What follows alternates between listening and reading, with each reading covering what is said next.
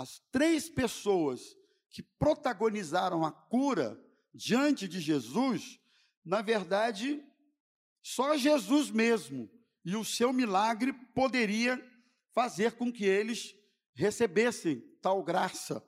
Então, os três textos falam de milagre. E os três textos falam de um milagre na mesma área, no mesmo tipo de problema. Eram três sujeitos que eram cegos. Os três eram cegos. Não era um cego, outro aleijado da perna, o outro. Não, os três eram cegos. Então, quais as semelhanças que nós encontramos nos três textos? Primeiro, os três foram alvos de um milagre. Segundo, os três foram alvos de um milagre na mesma área. Só que tem um detalhe que aí é essencialmente que eu quero falar com vocês nesta noite. A dinâmica que envolveu o milagre na vida daqueles três cegos foi diferente. A dinâmica que Jesus utilizou para curá-los foi diferente. E é isso que nós vamos ver a partir de agora. E com essa dinâmica que a gente percebe Jesus agindo na vida daqueles três cegos, a gente entende que essa dinâmica também pode acontecer na minha e na sua vida, uma vez que nós esperamos um milagre de Deus. Primeiro eu li Marcos, não fecha sua Bíblia, mantenha ela aberta, Marcos capítulo 10, vamos voltar lá no texto um pouquinho, rápido, Marcos capítulo uh, ah, 10 foi o primeiro que eu li, versículo de número 46. Nós temos aqui um cego, tão conhecido, o cego de Jericó, estava à beira do caminho, começou, ele ouviu falar que Jesus estava passando, começou a gritar: Jesus, filho de Davi, tem compaixão de mim. E o pessoal dizia para ele: cala a tua boca aí, cego, porque ele não tem tempo para você. E aí, ao invés de calar a boca, ele gritava mais alto: Jesus, tem compaixão de mim. E Jesus escuta o grito, o clamor do cego, manda chamá-lo e pergunta para ele: O que, que você quer que eu faça com você?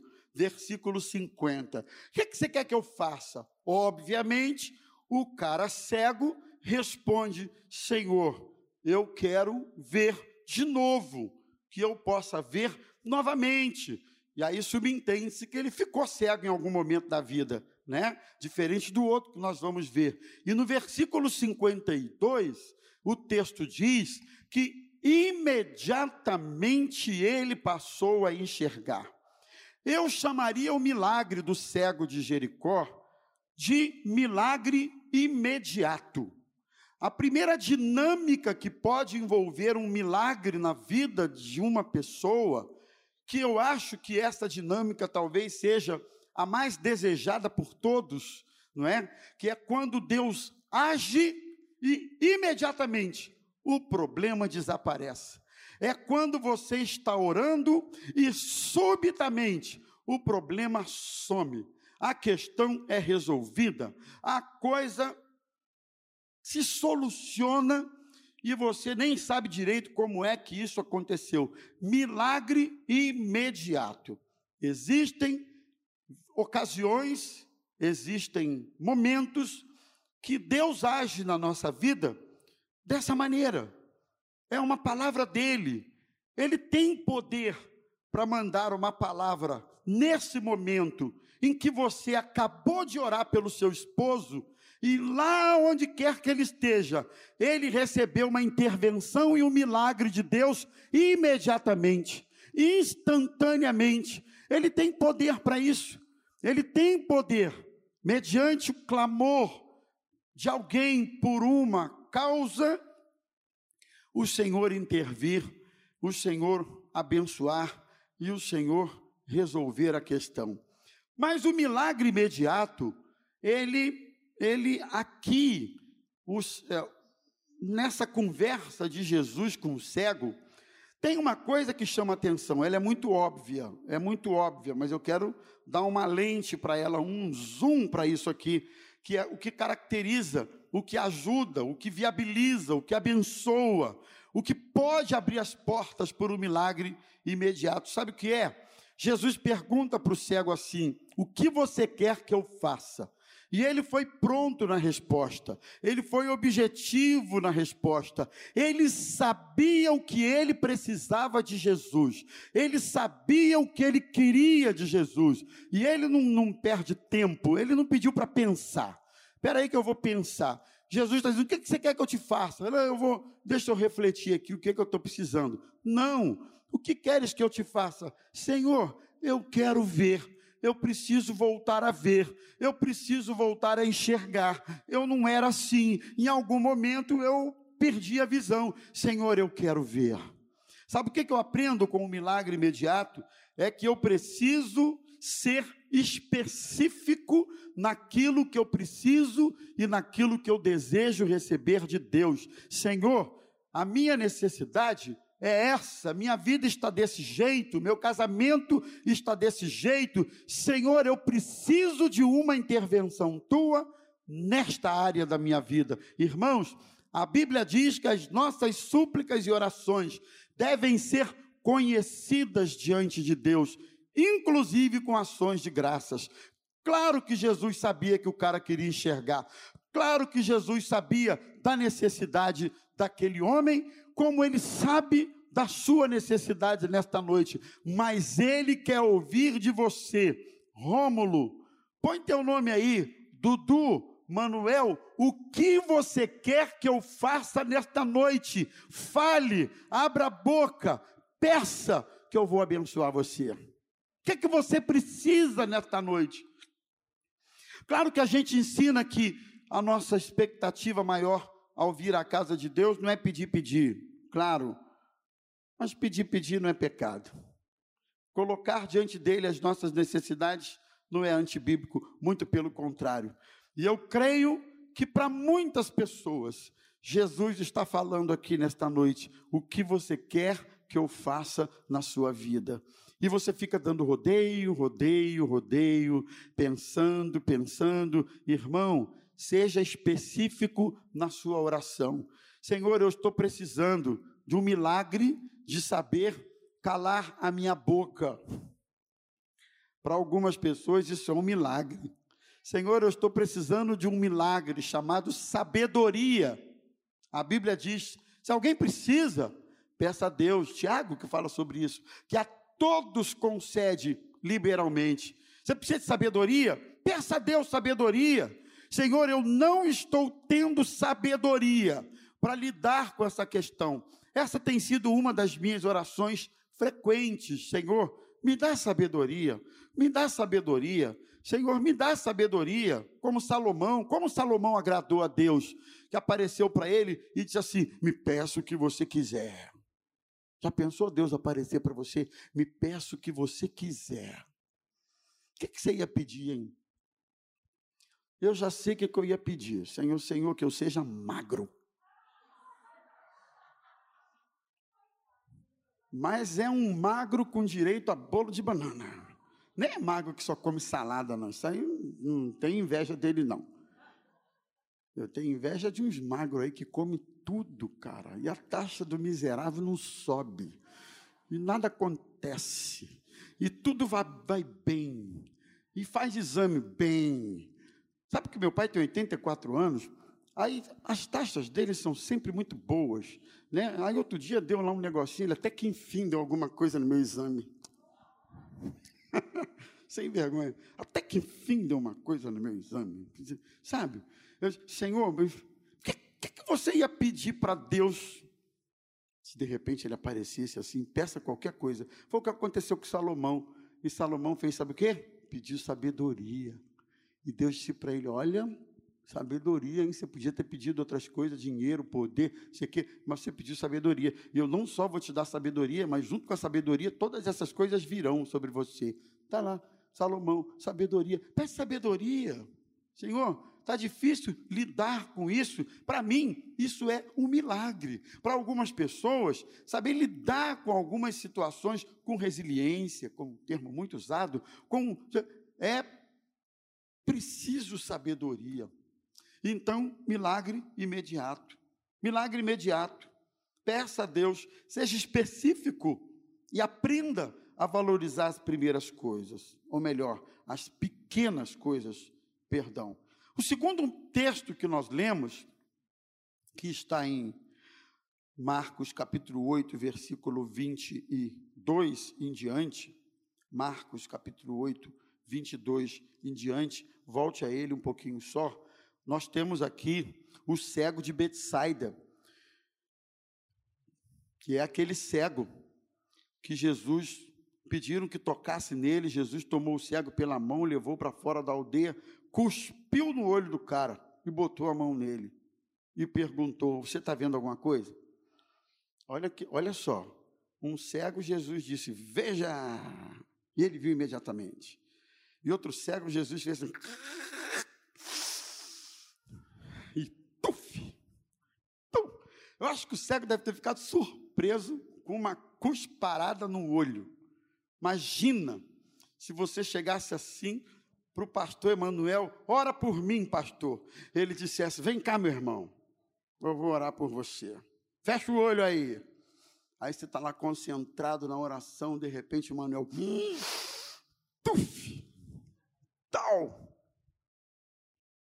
Eu não sei qual seria a tua reação. A minha ia ser de raiva. Dar uma cusparada. Jesus deu uma cusparada no olho dele, impôs as mãos e disse assim: Você está vendo alguma coisa? Ele disse: É, recuperando a visão, respondeu: Eu vejo pessoas, mas eu não sei se é gente, se é árvore, estão andando. Aí o que, que Jesus fez? Novamente pôs as mãos sobre os olhos dele e o homem passando a ver, agora sim, claramente. A primeira vez ele cuspiu e aí, tá vendo que ah, é homem ou é árvore, tá todo mundo andando assim, eu não sei o que é isso não. Jesus novamente impôs as mãos e nessa segunda vez ele então começou a enxergar claramente, distinguia tudo de modo perfeito. E Jesus mandou ele para casa, recomendando que ele entrasse na aldeia. Sabe qual é o tipo de milagre deste cego de Betsaida? Eu chamaria de milagre progressivo. Vamos repetir isso aqui? Milagre progressivo. Existe o milagre instantâneo, pá, imediatamente viu. Existe o milagre progressivo. É um toque de Deus. Ficou esquisito, mas ainda não está no ponto. Daqui a pouco é outro toque de Deus. Ainda está esquisito, mas não está como antes. Mas também não está no ponto. Daqui a pouco outro toque de Deus, sabe? O milagre progressivo. Irmãos, eu também creio que há pessoas aqui nesta noite que já estão no milagre progressivo de Deus e não estão vendo. Você já está num processo em que, às vezes, o milagre progressivo, ele pode parecer que, num primeiro momento, no seu processo, que as coisas pioram, né? A gente fica confuso Parece que o milagre progressivo gera uma, uma, uma, certa confusão na visão da gente, no entendimento, no discernimento do cenário diante de nós. Mas Deus já começou a fazer a obra e você não está vendo. Sabe aquela confusão? Sabe aquela circunstância? Sabe aquela enfermidade que entrou na sua casa? Não é para a morte, não é para a derrota, mas é para que a glória de Deus se manifeste no seu lar. Milagre progressivo. Sabe aquele desarranjo, aquela desarrumada que você está vendo acontecer na sua vida, no seu trabalho, e você diz: Meu Deus, o que é que está acontecendo? É Deus trabalhando para que aos poucos um milagre aconteça na sua vida. Nem sempre o milagre é instantâneo, muitas vezes ele é processual, ele é progressivo. Deus faz por etapas as coisas e a gente só entende como milagre definido quando tudo se completa. Mas que Deus dê a você hoje discernimento para você entender que você já está num processo de milagre na sua casa, só você que não viu ainda. Você está num processo de milagre no seu casamento, mas só você que não viu ainda. Você está num processo de milagre de cura, mas você não viu ainda. Mas em nome de Jesus, aquele que começou a obra que é boa, que é perfeita, ele vai aperfeiçoar o que começou na sua vida. Deus não é homem para que minta, nem filho do homem para que se arrependa, prometendo, falando ele, porventura não fará? Ele é Deus, Ele é Senhor, Ele é poderoso e Ele é fiel. Calma o teu coração, ou acalme o teu coração. Você está num processo de milagre. Que Deus dê a você esse discernimento, que Ele dê a você esse entendimento, que Ele está fazendo. Você está orando, está orando e parece que nada está acontecendo. Sabe aquele testemunho do, do Davi? A gente, quem estava aqui, nem a gente não esquece, meu Deus como Deus deu vitória a Valdiva, como Deus salvou o irmão da pastora Raquel, a mãe orando, a irmã orando, a família orando, e, e pelo que eu me lembro, ele acabou aceitando Jesus lá na cadeia, preso. E aí saiu de lá convertido, ainda passou algumas lutas, mas a coisa entrou na vida do Davi lá na cadeia. Então, irmãos, é claro que a gente quer o milagre instantâneo, mas como eu falei, você não domina a dinâmica, você não domina a forma. A forma é de Deus, a dinâmica é de Deus. Como vai acontecer é com Deus, não é comigo e nem mesmo com você. É Deus que está fazendo a obra, é Deus que está permitindo esse reboliço na sua vida, porque você está num processo do milagre progressivo, aos pouquinhos. E o terceiro texto que nós lemos, João capítulo 9. Avance agora e vá até o Evangelho de João, versículo de 1 a 7. Tem aqui um outro cego, de nascença. Enquanto Jesus caminhava, viu um homem cego de nascença, e os discípulos foram perguntar. Eles foram meio que teologizar a situação do cego. Quem foi que pecou? foi ele, foi os pais. Jesus disse: não foi ele, nem foi os pais, mas isso aconteceu para que a, as obras de Deus se manifestassem na vida dele. Depois disso, versículo 6, Jesus cuspiu na terra, fez lama com saliva. Primeiro ele, primeiro ele operou imediatamente, depois ele cuspiu na cara do outro, e depois ele cuspiu na terra nesse terceiro aqui, fez uma lama, passou aquela coisa nojenta no olho do sujeito, untou os olhos do cego e disse assim: Agora vai lá no tanque de Siloé, que significa o enviado, e lava lá o teu rosto. E o cego foi, se lavou e voltou vendo. Eu vou parar por aqui. Vai lá se lavar no tanque. Ele poderia dizer: Eu não vou em tanque nenhum, não. Ah, troço nojento. Primeiro que cuspe com areia no olho deve ser um negócio horrível. Deve formigar a vista, deve, sei lá, irritar pra caramba a vista. Eu não vou lugar nenhum, não. E negócio esse. Vai lá no tanque se lavar. Ele foi lá, se lavou e voltou cego. Eu não entendo Jesus, irmão. Eu não entendo porque um ele cura imediatamente, eu não entendo porque o outro ele cospe direto no rosto, e eu também não entendo porque o outro ele cospe no chão, faz um lodo, passa na cara do sujeito, no olho dele, e diz: vai lá se lavar no tanque. Só depois disso, então, que ele voltou vendo, curado, restabelecido e com o seu milagre. Eu chamaria esse terceiro milagre de milagre participativo. Vamos repetir? Milagre participativo. Eu acredito que o milagre participativo seja das três alternativas aquelas da qual Deus mais usa. Alguém disse assim: nunca ore a Deus para fazer alguma coisa se você não estiver disposto a ser parte daquilo que você quer que Deus faça.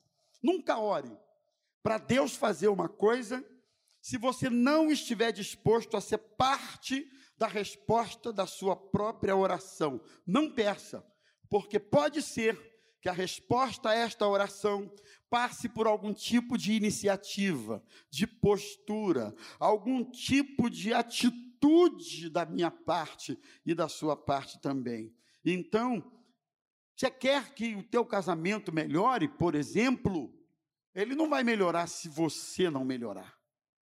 Você quer que seu filho melhore, ele não vai melhorar se você não melhorar. Você quer crescer profissionalmente, financeiramente, o crescimento não vai acontecer se você não investir de alguma forma. Sabe, irmãos, o terceiro tipo de milagre, e eu acredito até mesmo que Lázaro é um exemplo do milagre participativo, porque quando Jesus envia a palavra dizendo que ele viesse, e ele vem para fora, Lázaro, ele vem para fora. E disse lá para o pessoal: desate ele e deixe ele seguir. Meu Deus, se Jesus fez o principal, que foi devolver a vida para o homem, o homem não podia sair de lá de dentro, todo desatado, todo bonzinho, todo falando, pulando e dando glória a Deus? Podia, mas alguém precisou tirar a pedra, alguém precisou desatar o Lázaro para que ele pudesse ter um milagre completo. Então, o terceiro tipo de milagre que eu vejo Jesus fazendo é o que eu chamo de milagre participativo. Eu preciso estar na brecha, eu preciso estar na posição, eu preciso estar pronto para ser parte daquilo que Deus quer fazer, ou daquilo que eu mesmo oro para Ele fazer. Eu acho que o nosso problema é que a gente pula fora disso, né? Não, faz aí, Senhor, dá teu jeito aí. Muitas vezes isso vai acontecer com a sua participação, com a sua sabedoria, com o seu envolvimento, com a sua envolvendo você nesse processo. Milagre participativo. Talvez você esteja negligenciando isso, mas falta em muitos casos essa posição para que eu mesmo seja parte do que Deus quer fazer e eu preciso. Como agir diante da possibilidade de cada um desses milagres? O imediato, não desista. O cego de Jericó ensina isso. Não desistiu, ficou clamando, ficou clamando, ficou clamando. Mandaram ele calar a boca e ele clamava mais alto e cala a boca até que Jesus, ouvindo-o, mandou chamar o cego.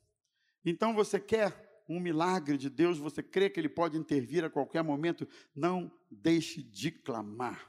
Clama a mim e responder-te-ei, e anunciar-te-ei coisas grandes e firmes que você não sabe. Clama a Deus, clama a Deus. Lembra daquela palavra de Jesus para os discípulos? Aquele conta que eh, uma mulher vinha atrás, julga minha causa, julga minha causa, e os discípulos hum, julga logo a causa dessa dona para ela ir embora, e julga a causa, e julga a causa, e Jesus disse: Olha, se vocês que são homens, que não temem a Deus e nem a ninguém, julgam a causa dessa mulher, quanto mais vosso Pai Celestial ouvirá aqueles que a Ele clamam uma vez só. Não, noite e dia, noite e dia, e noite e dia. Você quer um milagre de Deus? Clame noite e dia, noite e dia.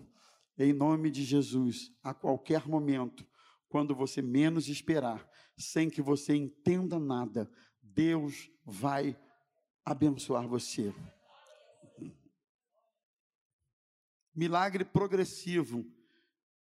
Tenha discernimento das etapas. Veja se não está melhor um pouco. Veja se não avançou um pouco. Veja se não melhorou alguma coisa. Ou então, até mesmo, como eu disse, se complicou de alguma forma.